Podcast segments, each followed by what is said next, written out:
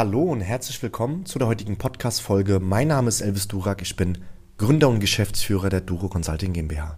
Schön, dass du heute wieder eingeschaltet hast. Heute lernst du, wie du Vorwände von Einwände unterscheidest. Bevor wir aber hier einsteigen, ist erstmal für dich wichtig zu wissen, gerade als Verkäufer, Dienstleister oder auch Experte oder auch angehender Verkäufer, den Unterschied zu wissen zwischen einem Einwand und einem Vorwand. Also, was ist der Unterschied zwischen Einwand und einem Vorwand? Ein Einwand, das kannst du auch gerne nachgoogeln, siehst du wahrscheinlich auch genauso. Ein Einwand ist eine ehrlich ernst gemeinte Aussage des Kunden, mit der er begründen will oder aus dir begründen will, warum er dein Angebot nicht folgen möchte. Ein Vorwand, ein Vorwand dagegen ist eine vorgeschobene Aussage, um den wahren Beweggrund der Absage nicht erklären zu müssen oder zu dürfen. Hier nenne ich auch immer gerne als Beispiel eine oder die Beispiele einer verschlossenen Tür oder verschlossenen Türen. Das bedeutet, stell dir mal vor, du möchtest jetzt in das Haus deines Kunden eintreten und du merkst, es ist eine verschlossene Tür, wo du nicht vorbeikommst. Dann machst du eine Einwandbehandlung und wieder und wieder, bis sich die Tür öffnet und du dann aber merkst, oh, jetzt war alle Mühe umsonst, weil da ist ja noch eine verschlossene Tür. Dies wiederum bedeutet, dass wenn du den wahren Einwand nicht entkräftest, du den Kunden niemals überzeugen wirst. Leider, ja wirklich leider.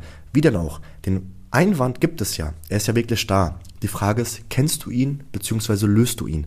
Und ich persönlich gebe dir auch gleich ein Beispiel mit, aber erstmal ist immer die Frage, was kostet es dich, wenn du die Einwände nicht entkräftest? Du merkst sicherlich auch, dass wir über das Thema nicht nur einmal sprechen, ja, also schon des Öfteren, aber laut Joe Girard, dem besten Autoverkäufer der Welt, er lebt es auch heutzutage auch nicht mehr, ähm, nützt dir keine Bedarfsanalyse oder irgendeine Nutzenargumentation etwas, wenn du den Kunden nicht gewinnst. Ziel ist somit verfehlt. Und die Frage, was es dich kostet, ist immer vieles, ja. Es kostet dich Geld, es kostet dich Mühe, es kostet dich Zeit, ja. Und deshalb empfehle ich immer wieder, gerade das Thema der Einwände wirklich perfekt zu beherrschen, sei es den Unterschied zwischen Vorwand und Einwand erstmal zu bemerken, ja, den wahren Einwand zu wissen und zusätzlich dazu auch in diesem Falle den Einwand wirklich gut zu behandeln. Lade dir auch gerne das oder beziehungsweise den gratis Leitfaden unter www.duro-consulting.de slash Einwandbehandlung runter. Dich erwarten dort 1 zu 1 Formulierungen, sodass du erstens selbstsicher in der Einwandbehandlung bist und zweitens auch so den Kunden gewirrst. Und das Allerbeste daran, es ist völlig gratis.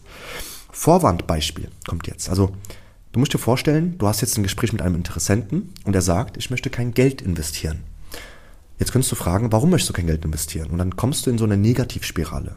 Nun die zwei Fragen, damit du den wahren Einwand herauskristallisierst. Nämlich Frage 1, gibt es abgesehen davon noch etwas? Gibt es noch einen weiteren Punkt, die uns davon abhalten? Ja, das heißt, Frage 1, gibt es davon noch etwas? Oder gibt es abgesehen davon noch einen und noch etwas. Zweite Frage, gibt es weitere Punkte, die uns davon abhalten? Du kannst gerne auch fragen, zwei Wörter, noch etwas, noch was, etc. Und der wahre Grund, was der Interessent dir jetzt liefert, ist, ich habe eine schlechte Erfahrung damit mal gesammelt. Das heißt, dass du in diesem Fall jetzt einen weiteren Einwand mitbekommen hast. Vorsicht, wir wissen immer noch nicht, ob es der wahre Einwand ist. Der lautet, schlechte Erfahrung gesammelt. Ja, einfach negative Erfahrungen mitgesammelt, die den Kunden, den Interessenten davon abhalten, nochmal etwas zu machen.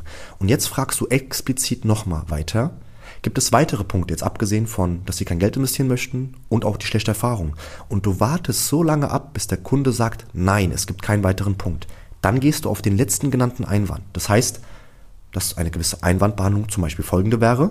Okay, Ihnen ist also wichtig, dass Sie aufgrund Ihrer schlechten Erfahrung jetzt vorsichtig rangehen, aber wenn Sie merken sollten, dass es ihnen auch möglicherweise wichtig ist, dass sie wirklich einen guten Partner haben, würden sie dann aufgrund ihrer schlechten Erfahrung es trotzdem machen. Also wirklich zu merken, wie motiviert oder was für einen Willensstärke hat überhaupt dein Kunde.